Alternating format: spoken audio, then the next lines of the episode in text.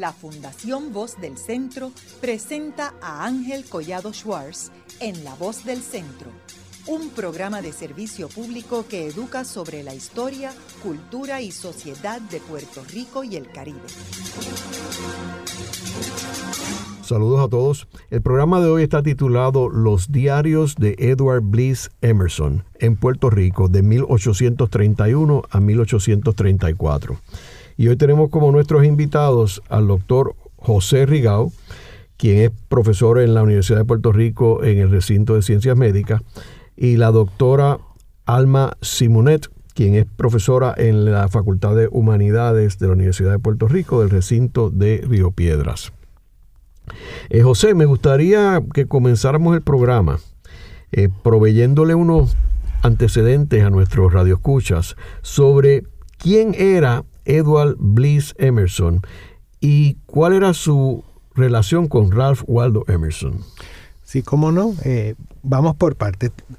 Edward Bliss Emerson es uno de los hermanos de Ralph Waldo Emerson, que fue un importantísimo filósofo, ensayista y poeta de los Estados Unidos en el área de Boston, de Massachusetts, eh, se le asocia particularmente con la filosofía y la manera de ver eh, la vida que se denomina trascendentalismo, que promulgaba una visión eh, religiosa, pero que partía de la de la autosuficiencia, de la comunicación con la naturaleza y de la, de la introspección.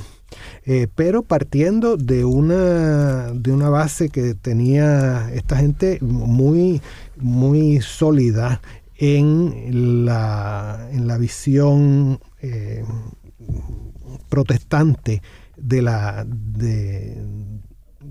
de la actitud religiosa. Eh, eh, parte de lo que reflejan entonces los diarios de esta persona, de Edward Bliss Emerson, es esa transición de una tradición puritana muy fuerte a una visión mucho más abierta, filosófica, del hombre en relación con el mundo y con la, y con la divinidad no muy específicamente definida. Eh, Edward es un hermano menor de Ralph Waldo, que históricamente apenas eh, registra en la historia porque fue un hombre muy enfermo, eh, o vamos, que tuvo una, salud muy débil y, murió joven, murió en el Caribe porque vino de, Nueva York buscando un clima más cálido para su... para para la debilidad, la enfermedad de que padecía, que parece que era tuberculosis. Y entonces también era un hombre sumamente eh, introspectivo y que también quería, mantuvo comunicación con la familia y para ambas cosas llevaba un librito de notas en el bolsillo. Es, es justo eh, el diario del tamaño de lo que cabe en un bolsillo. Y él anotaba ahí lo que le iba pasando durante el día y luego vaciaba eso en cartas a la familia. Y el propio diario está marcado de que hasta aquí la carta mamá de, tal día. Y luego tenemos cartas de él a su familia que se conservaron en Boston y con eso hemos compilado esta, esta visión de Islas Vírgenes y sobre todo Puerto Rico de 1831 a 1834. Ahora José, ¿y por qué él viene a Puerto Rico en esa época que como sabemos, eh, Puerto Rico está bajo los españoles y que en esta época, principios del siglo XIX, Simón Bolívar triunfa en, Venezuela y entonces hay una emigración de españoles de Venezuela que vienen a Puerto Rico, eh, y este, incluyendo el gobernador mismo. Este, eh, ¿Por qué él viene a Puerto Rico y no va a una de las islas de habla inglesa en el Caribe? La documentación que tenemos eh, de, su, de su lógica para venir al Caribe es, muy breve. Y la situación en que él se encontraba, que es, eh, está en Nueva York, eh, practicando leyes con el hermano William y tiene una recaída de su tuberculosis y le dicen que si no se va del invierno de Nueva York inmediatamente está a riesgo de muerte. La familia quiere que vuelva a Boston porque dicen que con una, con una chimenea caliente y, lo enrollamos, literalmente la carta dice, lo enrollamos en una, en una frisa, pues lo mantenemos caliente, pero la personalidad de Edward, por lo que se ve por las cartas, es que no le gusta que la gente lo atienda, es sumamente independiente. Y se monta en un barco, que debe haber sido el primero que salía para el Caribe, y horas después la madre llega y ya él se ha ido en el barco, porque la madre baja desde de Boston a recuperarlo había una enorme eh, correspondencia, comercio entre eh, Nueva York y las Islas Vírgenes. Y particularmente Santa Cruz, que no solo se veía como un nexo comercial, sino que tenía una colonia de gente de Nueva Inglaterra que pasaba allí los veranos, también los snowbirds de ahora, pero pasaban allí los veranos. y Santa Cruz, isla pequeña, sumamente cultivada, se veía como mucho más saludable que islas grandes como Cuba y, Puerto Rico, que eran más húmedas porque conservaban más de la vegetación normal. Así que él se va de primera intención a Santa Cruz, algún contacto tendría ahí, él ahí, o por estar en Nueva York, o por el hermano, o por gente que conocía, eh, que Santa Cruz tiene un sistema de, turismo médico, de, de, guest houses, que va la gente eh, y que se les oye toser de cuarto a cuarto de tantos que van con ese problema eh, de, invalidismo o de debilidad del pecho, porque no usan nunca la palabra tuberculosis. Primero que no se usaba mucho, era un término muy médico, y segundo para evitar el estigma de, de una enfermedad como esa, que no se sabía exactamente lo que era. Entonces, después de estar en Santa Cruz tres meses, que recobra mucho, porque él mismo dice que, hubo gente que no se montó en el barco en el que él vino porque les dijeron que había un pasajero que a lo mejor se moría en el trayecto. Eh, pero, ese era él. Y ese era él. Y ese era él porque después, después alguien en Santa Cruz le dijo que iba a coger un barco que y él reconoció de que de quien estaban hablando era él.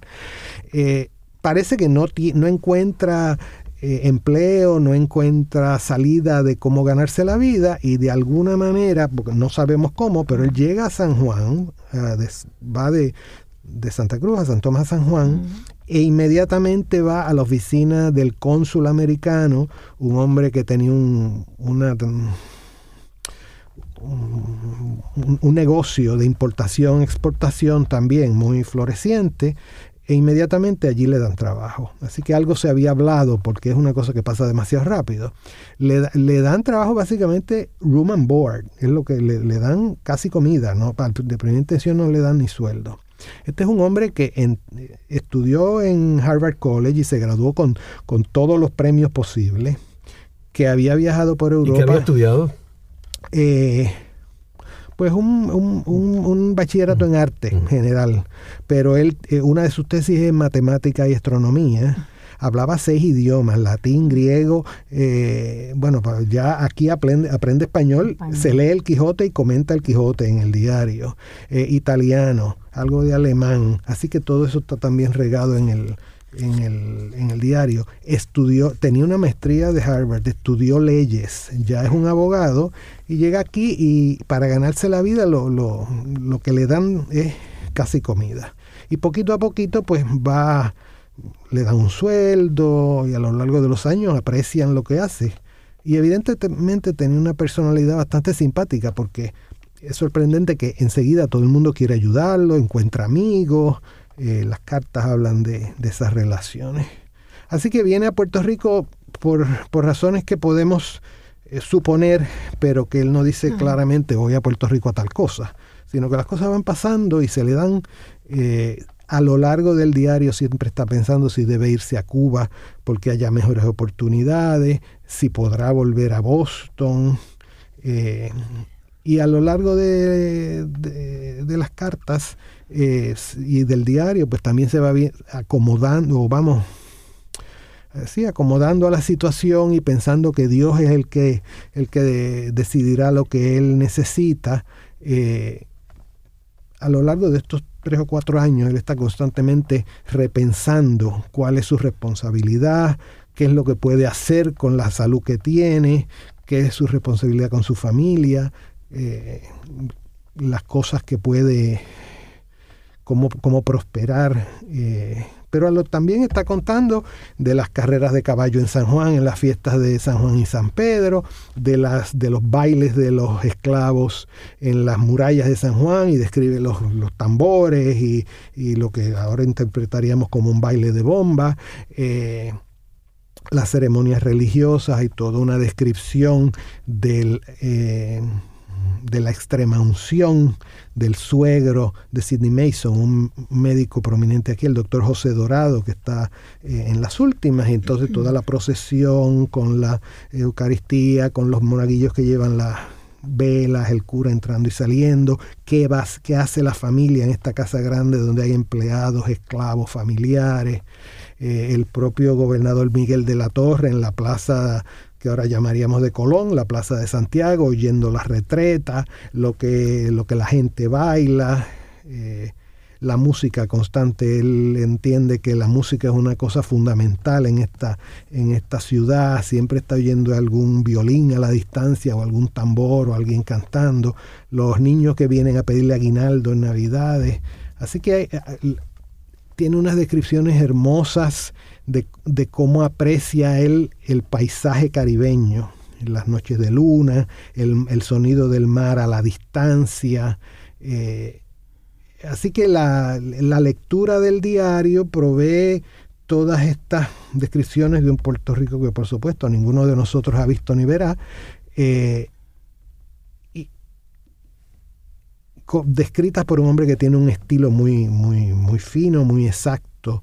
Eh, y se puede conseguir, que eso no lo he mencionado, este diario está accesible en internet. Si usted pone Edward Bliss Emerson en Google, Edward Bliss con, Bliss con dos S, B-L-I-S-S, Emerson, de las primeras cosas que le salen es, eh, eh, verá que dice de Edward Bliss Emerson, de Caribbean Journals and Letters y esto está en la biblioteca digital de la Universidad de Puerto Rico. Así que es cuestión de unos cuantos clics y se consigue.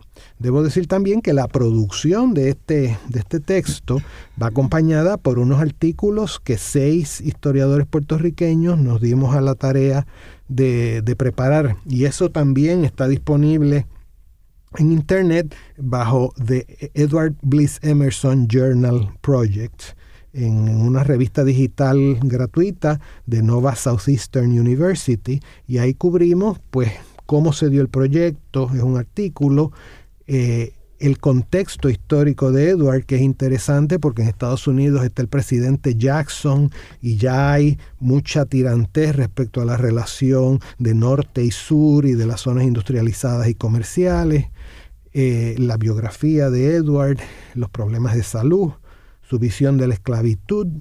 Eh, Alma Simonet tiene un artículo sobre cómo el idioma de los textos, eh, Edward lo usa para separarse de esta gente extranjera que está viendo y para definirlos. Eh, Wilfredo Heigel tiene un artículo sobre el turismo médico en Santa Cruz y Raúl Mayo otro sobre eh, cómo se refleja la filosofía de trascendentalismo eh, y las ideas de Edward respecto a su muerte. Anés Ramírez de Arellano habla sobre los distintos métodos de tratamiento de la tuberculosis según se reflejan en el diario. Y todo esto está en, bajo de Edward Bliss Emerson Journal Project.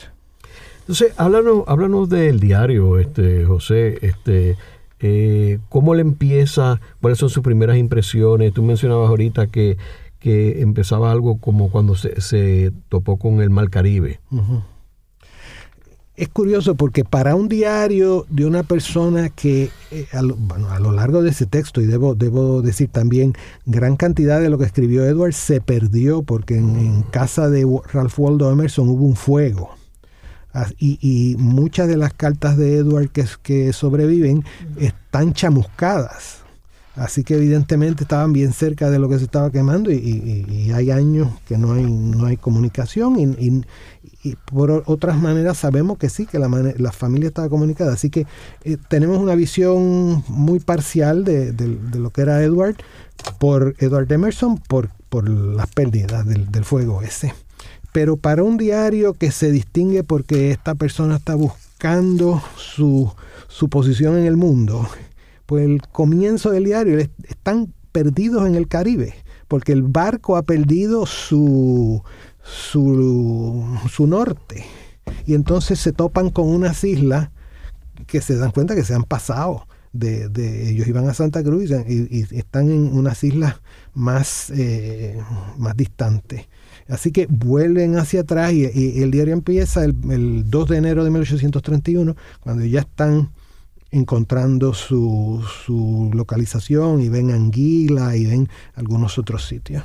Y entonces él, de nuevo, se bajan en Santa Cruz, está todo el proceso de, entrar como extranjero, de hablar con la gente y va a la, al guest house de Mrs. Boyle donde él, había estado en Virginia, había visto esclavitud allí, pero nunca había estado en el Caribe. Así que empieza a darse cuenta de que es uh, eh, como las casas están diseñadas para, para refrescar, eh, para mantener los mosquitos fuera, eh, como los sirvientes, eh, él encuentra que hay demasiado muchos sirvientes, que estos esclavos, se necesitan 10 esclavos para hacer lo que harían dos personas libres en, el norte.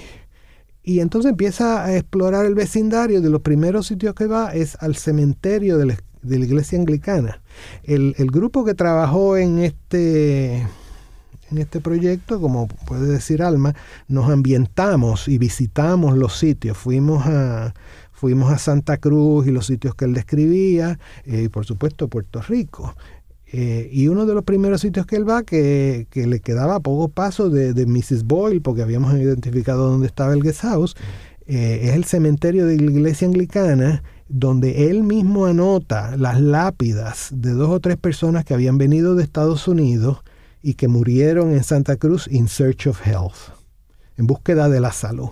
Y efectivamente, cuando fuimos al cementerio, había mucho más de dos o tres, había como 10 o 12 lápidas de distintas personas, eh, marinos que habían muerto de fiebre amarilla, muchos de Nueva York, Connecticut, Massachusetts, que decía que habían venido buscando la salud eh, y aquí habían encontrado el descanso eterno. Eh, hay uno, hay una lápida larga que describe eh, los últimos momentos de, una de estas personas que, que murió allí, de la falta de respiración, quién lo ayudó, todo esto.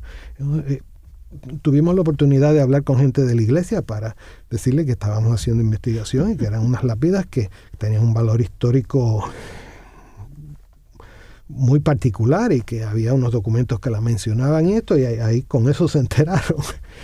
Eh, así que eso, eso es, pero entonces lo otro es que en Santa Cruz él se dedica, sorprendentemente, porque uno pensaría, bueno, estará muy débil y eso, pero él, cuenta de, le encantan las frutas, así que para cada fruta tropical nueva, él hace un comentario de que se parece a esto, se parece a aquello, me gusta más, me gusta menos, el aguacate, la china, los, los guineos la vista de los esclavos en la calle lo que venden. Pero entonces, por lo visto, la, la, la manera de ser en Santa Cruz incluía que la gente se podía presentar en una hacienda y se quedaban y los, los recibían como, como huéspedes. Así que él a caballo recorre Santa Cruz y entonces cuenta de cada hacienda y en cada sitio el hacendado o la familia, si pintaban o de qué hablaron está también este círculo de gente de New England, con algunos bastante prominentes, y hablan de libros, hablan de arte, hablan de lo que está pasando en Europa, hablan de la situación de las relaciones raciales en, y hablaban, en inglés, porque digo, en aquel tiempo era, era parte de Dinamarca. Sí, pero, eh, pero, pero eh, el, eh, el, danés eh, en, Dinamarca, eh, de, perdón, el danés en las, islas, en las islas danesas es casi exclusivamente de los administradores daneses. La lengua franca allí era inglés. y, los, y con quien está hablando también son visitantes de Estados Unidos o de Inglaterra, pero, pero es en inglés pero en inglés y, los, publican periódicos en inglés y enseñan inglés en las escuelas también. Si puedo eh, añadir un poquito. Eh, Santa Cruz cambió de manos a imperialista a siete veces. Y en ese momento que llega Edward, como dice aquí el compañero, sí, el inglés. O sea que todas estas lenguas, los españoles son los primeros que llegan, pero se van porque allí no hay mucho, ¿verdad? Mm. Pero entonces cuando las otras las otras naciones dicen, ah, yo estoy interesado en esto. Entonces España dice, no, pues yo voy a poner allí este, un sitio de guarnición, ¿verdad? Con algunos soldados. Pero en los estudios que se han hecho del idioma, como decía aquí José, eh, a pesar de todas esas lenguas, en Dinamarca fueron pocos los daneses y encima de que eran pocos. En Santa Cruz, en Santa Cruz fueron pocos En Santa Cruz, sí. Eh, eran los daneses, pero ellos estaban tenían su propio grupo, sus actividades. Entonces tenía todos estos miles y miles de, de personas, ¿verdad?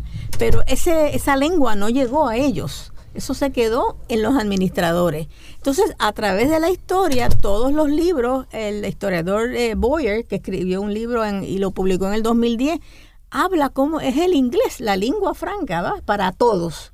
Y eso a través de todas esas siete eh, naciones que estuvieron allí, siempre, hasta el día de hoy.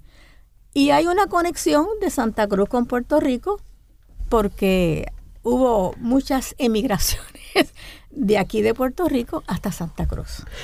Y antes de seguir con el diario, ¿cómo ustedes descubren estos diarios y qué es lo que los hace entrar en este proyecto?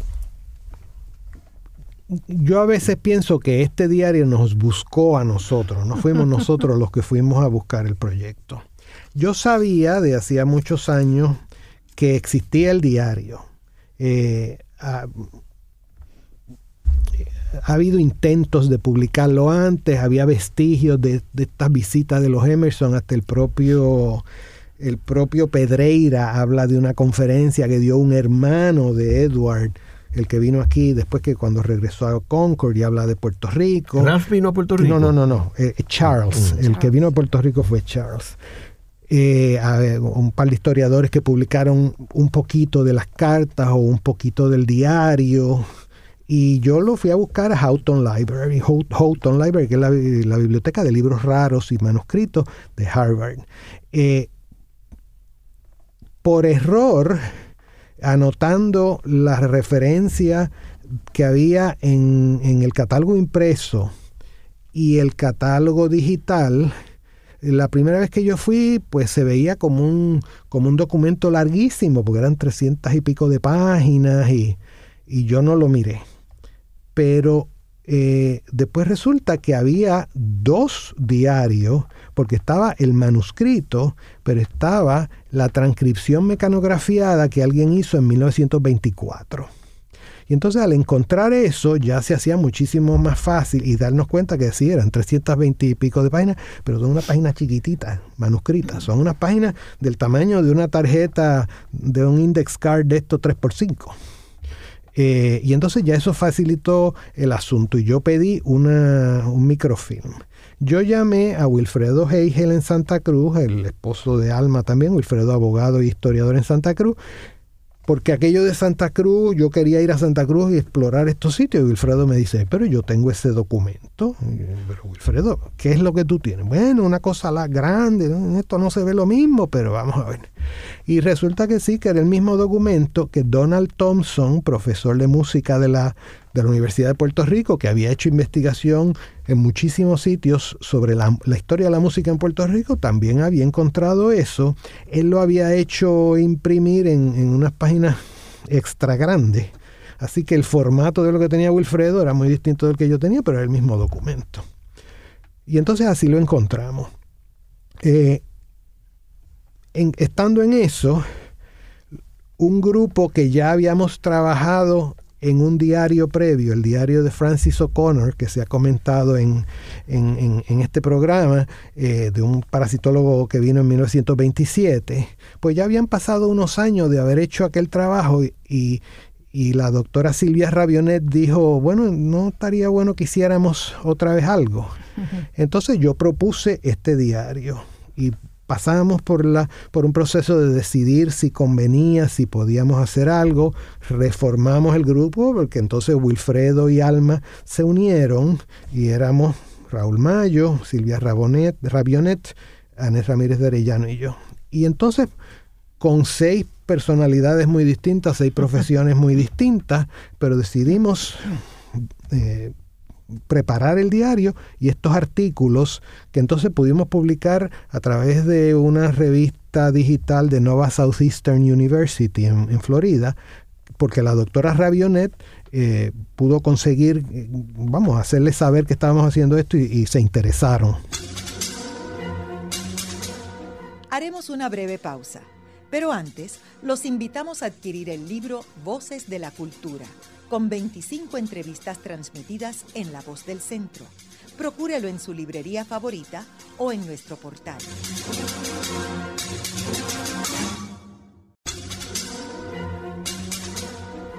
Continuamos con la parte final de La Voz del Centro con Ángel Collado Schwartz.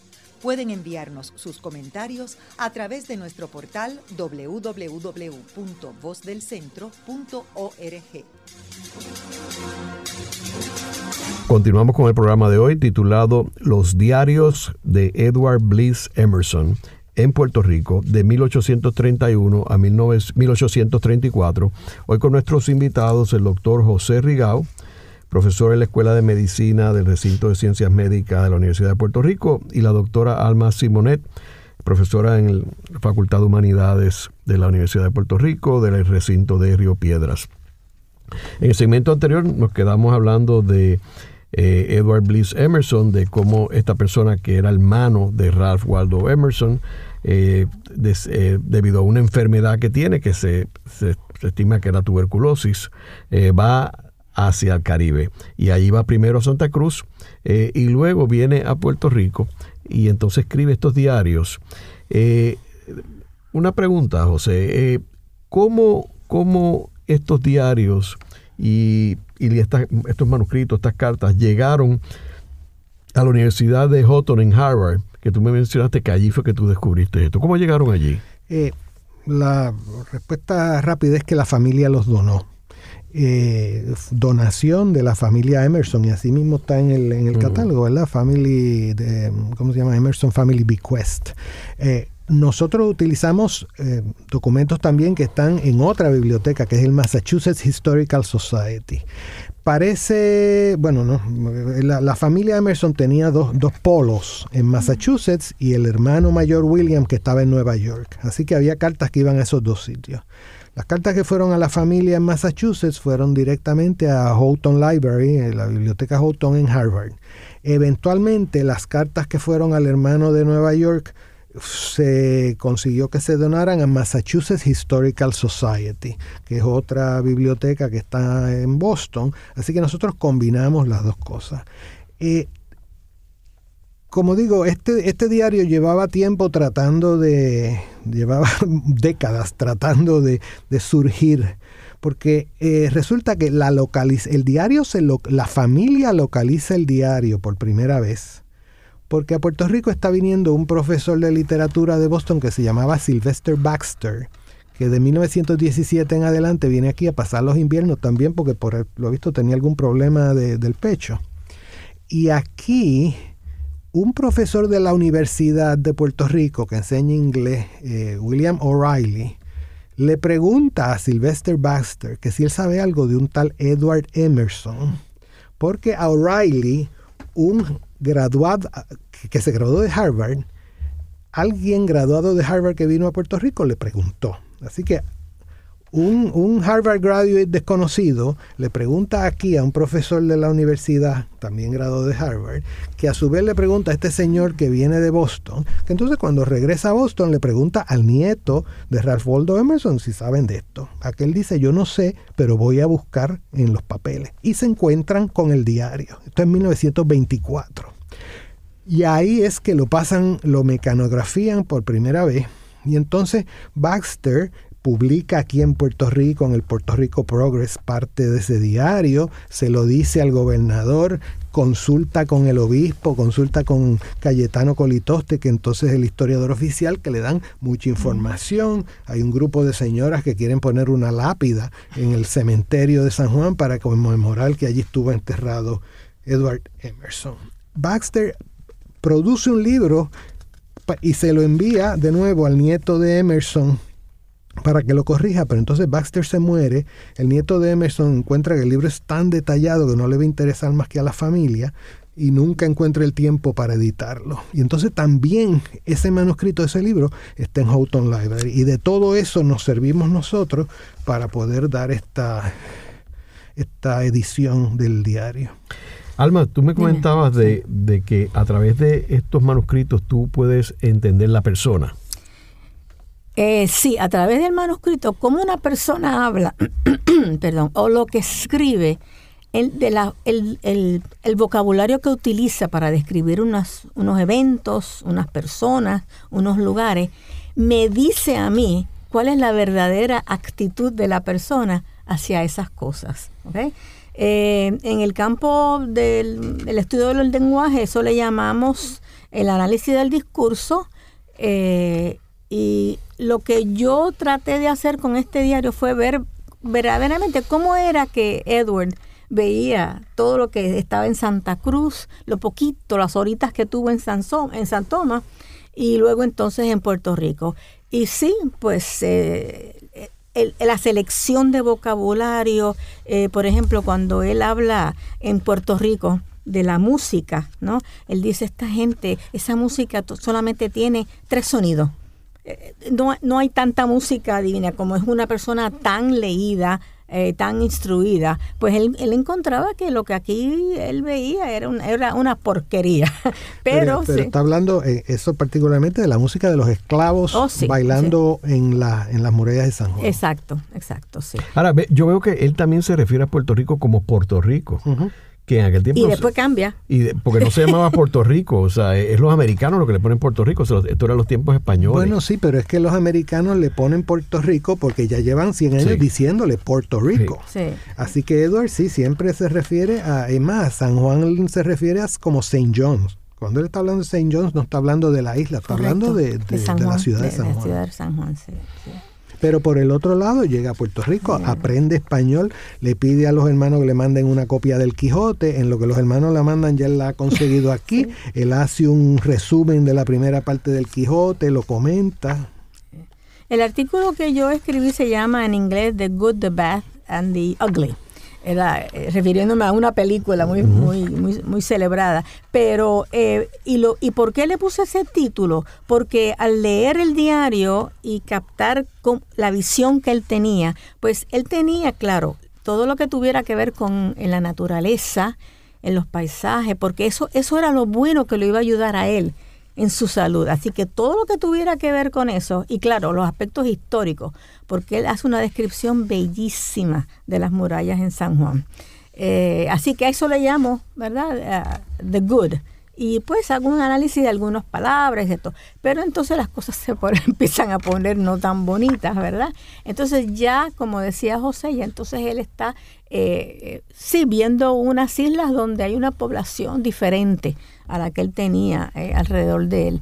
Y entonces eh, al leer el diario encuentro eh, que la cuestión de los esclavos, él no entra mucho en, dar su opinión sobre el sistema, pero sí sobre lo que él observaba de los esclavos. Y una cosa interesante es que en Santa Cruz él dice que los esclavos, very polite, ¿ah? muy corteses.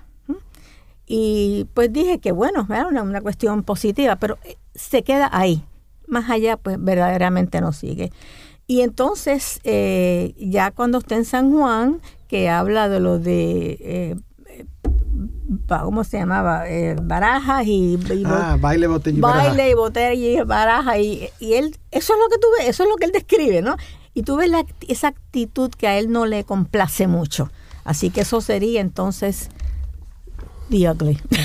Y yo veo aquí una parte donde él habla de, los de los curas, de los sacerdotes, y entonces dice que I, I'm told of priests who have been beastly drunkards and great cockfighters.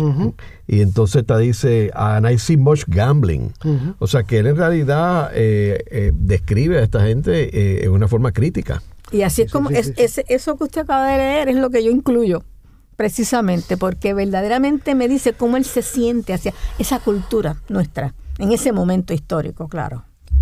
Él critica mucho una religiosidad falsa, ¿no? Eh, falsa eh, en el sentido de que es externa, una manifestación externa, pero critica que no hay una religiosidad de, de fundamentación interna y entonces a la vez describe una sociedad muy violenta porque eh, describe peleas en las calles, se le meten en el cuarto y le roban la ropa, él ve peleas de blancos y negros y, alguien que saca un cuchillo y, dentro de todo ese festejo público y, control total del gobierno, eh, pues entonces él, él rechaza la actitud pasiva de la gente, a la vez que reconoce que no se puede hacer nada porque cualquier iniciativa, aunque sea para arreglar un camino, pues se ve como sospechosa por parte del gobierno si, el, si la gente toma iniciativa, que el gobierno tiene que controlar todas las iniciativas, que las peticiones tienen que hacer, todo tiene que hacerse a través de peticiones al gobierno, que no pueden ser más de tres personas que firmen la petición y que eso los hace sospechosos él tiene mucho comentario descriptivo, pero a diferencia de alguien que estaba también en esos mismos años viajando y que se conoce en la historia por el análisis profundo que hizo de una sociedad, que es Tocqueville cuando fue a Estados Unidos, que son absolutamente contemporáneos, pues Edward, de nuevo, lo que tenemos es algo parcial, pero él no entra en una crítica fundamentada. Él, él describe lo exterior pero no da razones por, o no trata de buscar las razones más profundas de por qué las cosas son así. Él describe la esclavitud, pero él no habla del sistema económico ni de la cosa política que sustenta esa, esa esclavitud. Habla de que aquí hay falta de, noción patriótica, pero tampoco entra en que esto sea una colonia de España y que por eso sea comentarios sueltos, ¿verdad? Él es crítico a los españoles. Él critica, sí, critica mucho la cuestión porque la cuestión de la religiosidad ostentosa, de la manera de llevar ese gobierno controlado, pero no es una crítica contra España, es una crítica que aquí se hace eso y eso no, no está bien, pero no lo ve como una forma de gobierno que es lo que que es lo que manda que las cosas sean así. Y el gobernador era de la Torre, ¿no? Era Miguel de la Torre. Que, viene de, Venezuela. Que es el... Al ser derrotado por Simón Bolívar. general que pierde la batalla de Carabobo y, huye de Venezuela y está aquí muchos años y tuvo mucho que ver con, la, con establecer ese tipo de gobierno. Y en, en términos de, de su regreso a Estados Unidos, él una vez llega a Puerto Rico, ¿vuelve otra vez a Estados Unidos? Edward está aquí de abril del 1831 a agosto del 32, así que como año y pico. Eh, vuelve en agosto porque él sabe que tiene que estar en Estados Unidos cuando no haga mucho frío. Así que de agosto a noviembre vuelve a Estados Unidos, está con su familia y entonces en noviembre del 32 regresa a Puerto Rico. De nuevo, el barco tiene que ir a través de las Islas Vírgenes, así que hay una descripción de San Tomás, él está dos o tres días en San Tomás y vuelve a, vuelve a Puerto Rico a finales de diciembre de 1832. Con eso es que termina su diario propiamente dicho. De ahí en adelante lo que podemos reconstruir es a base de sus cartas. ¿Y cuál es la diferencia entre las cartas y el diario? En términos de sus descripciones. Las cartas lamentablemente son más bien, primero que ya no tiene que describirle mucho a la familia porque llevaba dos años mandándole descripciones, así que eh, es lo lógico dentro de la situación en que él se encuentra que las cartas sean mucho menos descriptivas. Eh, y entonces ya son trámites de, digo, el cuenta de gente que ve aquí o de alguna que otra cosa que está pasando, pero son mucho más prácticas de que necesito que me envíen este, un escritorio o que me manden unos pantalones o necesito unas gafas de sol o alguien que le pide, él, sirve de, de, de contacto para, por ejemplo, un médico aquí, el doctor Armstrong, eh, que pide que lo suscriban a journals, a, revistas médicas de los Estados Unidos. Entonces él le dice al hermano que le consiga la suscripción para Dr. Armstrong y la manden. O gente que pide un libro de leyes o de, o de medicina y, que se lo manden. Y claro, las, noticias de familia, ¿verdad? ¿Y a, quiénes son las cartas? ¿A quién se las cartas son mayormente, bueno, las cartas son, como dije, son dos polos al hermano William, que está en Nueva York, que en realidad es una, eh, es una especie de es el agente fiscal de la familia. La cuestión de dinero, de mándame esto, mándame aquello, eh, consígueme las suscripciones, las tramita el que está en Nueva York, pues suponemos que número uno era abogado, eh, segundo está en mejor posición económica que el resto de la familia, porque todavía Ralph Waldo no es célebre ni está ganando dinero por sus conferencias ni sus publicaciones. Todavía la familia está bastante precaria. Así que William se encarga de eso, pero entonces están las cartas que van a, Ralph, al hermano Charles y a la mamá, que están todos en o alrededor de Boston. Y ellos le contestaban a él y, suponemos que sí, pero esas cartas están perdidas. Entonces, ¿qué tiempo le está aquí después? O sea, después de ese viaje, él no regresa a Estados Unidos. No vuelve a Estados Unidos y que sepamos no sale de Puerto Rico eh, y muere el primero de octubre de 1834. Eh, digo que no sale de Puerto Rico él, por supuesto, sale del viejo San Juan, da, se dedica, su ejercicio es, número uno, caminar y hace unas caminatas larguísimas por toda Puerta de Tierra y eso. A caballo llega, le da la vuelta a la bahía y se pasa la noche en, en una hacienda en lo que ahora sería Puerto Nuevo. Y entonces, de la última enfermedad, había ido a caballo a casa, a una hacienda en Loíza, pero lo coge un aguacero y se moja y le da un catarro y el catarro evidentemente de, eh, desencadena, bueno, dispara eh, quizá una pulmonía, agrava y se muere. Y en, esa, en ese trance de muerte, como los protestantes no podían ser enterrados en, el cementerio de San Juan, que era cementerio católico, y, la disposición de los restos no era muy, no estaba muy asegurada, pues eh, Sidney Mason, el jefe de, de, Edward, que estaba muy bien conectado en San Juan, hace que venga uno de los sacerdotes de la catedral y atienda al enfermo. Que por lo visto con eso era suficiente como para decir que había aceptado los últimos ritos. Eh, la descripción que se hace de Edward uno no sabe ni si estaba consciente de cuando esto estaba pasando, ¿verdad? La familia se alarma con ese cuento porque piensan que le han forzado una conversión a última hora y entonces Sidney Mason tiene que escribirles una carta más extensa explicándole la situación de Edward y la situación aquí y que le, y que le hacen el velorio en catedral y se imprime una esquela citando a la gente para la misa eh, fúnebre y entonces hay toda una procesión al, cementerio de San Juan donde lo entierran en un nicho, en uno de los nichos que todavía existen contra, contra la muralla. Esos nichos se alquilaban y parece que el que pagaba el nicho era Mason y Mason dos o tres años después se va de Puerto Rico y entonces dejan de pagar el nicho. La familia, no, sabemos qué pasó de por qué la familia no se enteró, si se enteraron o qué pasaba, pero la cuestión es que al cabo de unos años, cuando la familia vuelve a, tener comunicación con Puerto Rico, ya los restos no están en el nicho, porque si no se pagaba el nicho, los restos iban a una fosa común, pero alguien ha rescatado la lápida y entonces le devuelven la lápida a la familia y la lápida está en Concord, Massachusetts, en el vamos, en el pedazo de terreno que tiene la familia Emerson. Así que la lápida vino de Nueva York, estuvo en San Juan unos años y volvió a Concord y allí está. Pero los restos de Edward quedaron en Puerto Rico. ¿Y cuál, cuál tú crees que es la importancia de este diario y de estos papeles? Bueno, eh, primero nos da información adicional sobre la vida diaria en Puerto Rico en tiempos de de, Miguel de la Torre. Para esa época tenemos muy poca información porque el periódico era básicamente una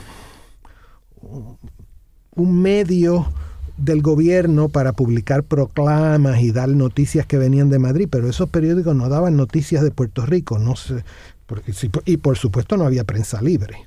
Así que no, no, no sabemos de la vida diaria, no podemos saber de la vida diaria por lo que dijera la Gaceta de Puerto Rico. Lo otro que tenemos son las memorias geográficas de Pedro Tomás de Córdoba, que cubren este periodo, pero que también son una especie de informe de la labor gubernamental. Apenas tenemos literatura de este periodo, lo que tenemos son los recuerdos de infancia de Manuel Alonso en el Jíbaro. Así que esto rellena muchísimo. Edward Emerson yo creo que es probablemente la primera persona que describe el el ambiente puertorriqueño, el paisaje puertorriqueño desde una, desde una visión personal. Eh, antes de Edward Emerson no hay gente así extasiada con la visión del mar o, los ruidos de una noche eh, de luna o, aún la, llegada a San Juan y cómo eso se ve. Digo, hubo miles de personas que pasaron por esas experiencias, pero que las dejaran escritas, no. Este lo escribe en inglés, así que no es, no, es el...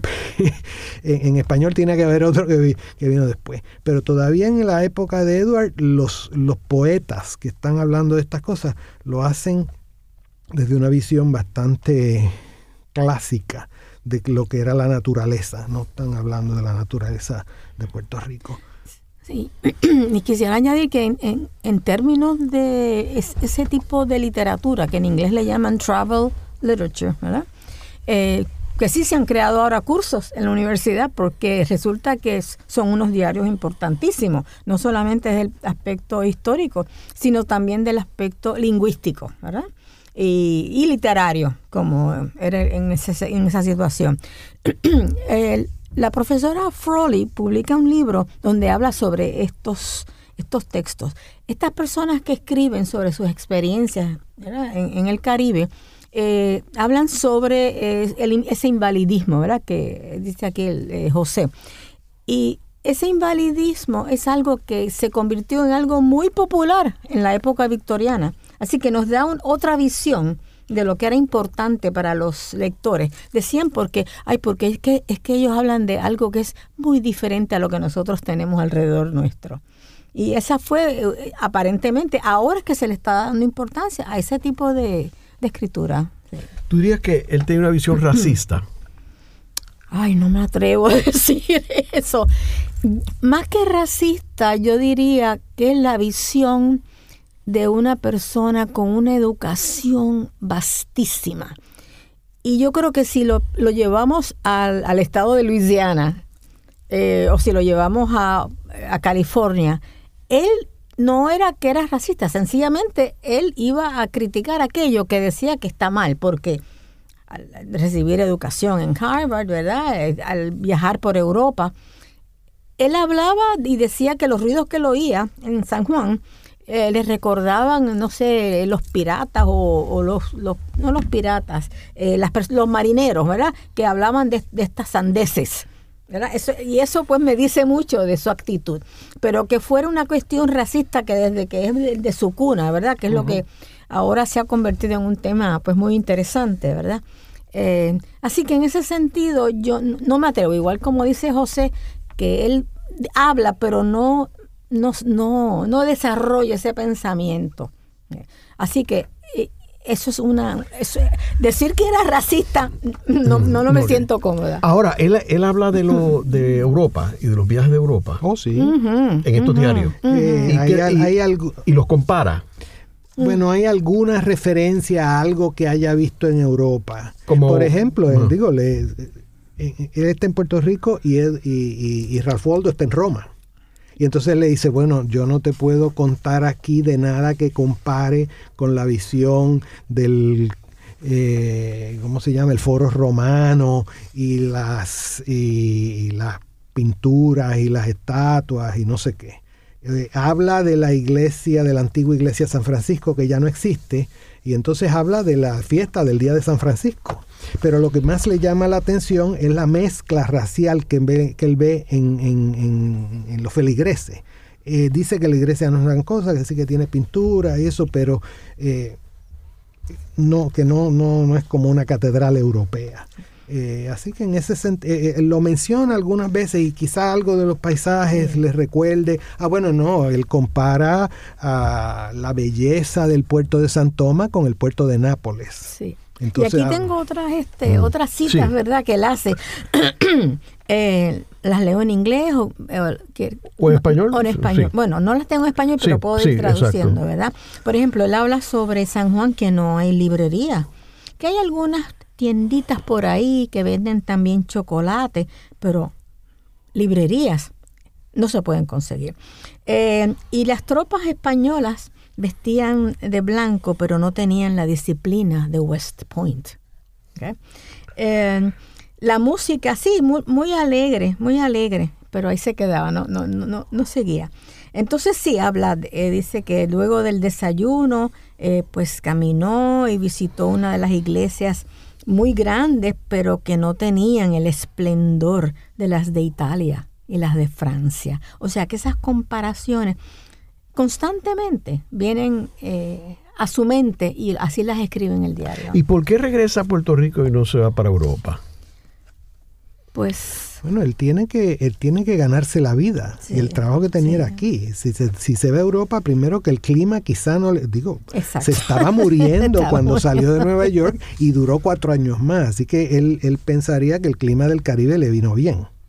Eh, en Europa no va a conseguir un clima así, por, por tibio sea el invierno. Y lo otro es que verdaderamente es un hombre que está en la indigencia. Es, es una de las Sí. preocupaciones fundamentales del diario, cómo eh, se gana la vida y está constantemente ahorrando. Él, él lleva cuenta de todo y dice que esto le salió bien, trata de hacer sus negocitos vendiendo cosas. En el programa de hoy hemos discutido los diarios y correspondencia de Edward Bliss Emerson, que era hermano de Ralph Waldo Emerson, eh, en el periodo de Miguel de la Torre, eh, que era gobernador de Puerto Rico, luego de haber sido derrotado por Simón Bolívar en, en Venezuela. Eh, y entonces estos diarios son del 1831 a 1834. Y se consiguen eh, de libre acceso en internet si usted pone en Google Edu- eh, Edward Bliss Emerson y ahí va a haber varias opciones.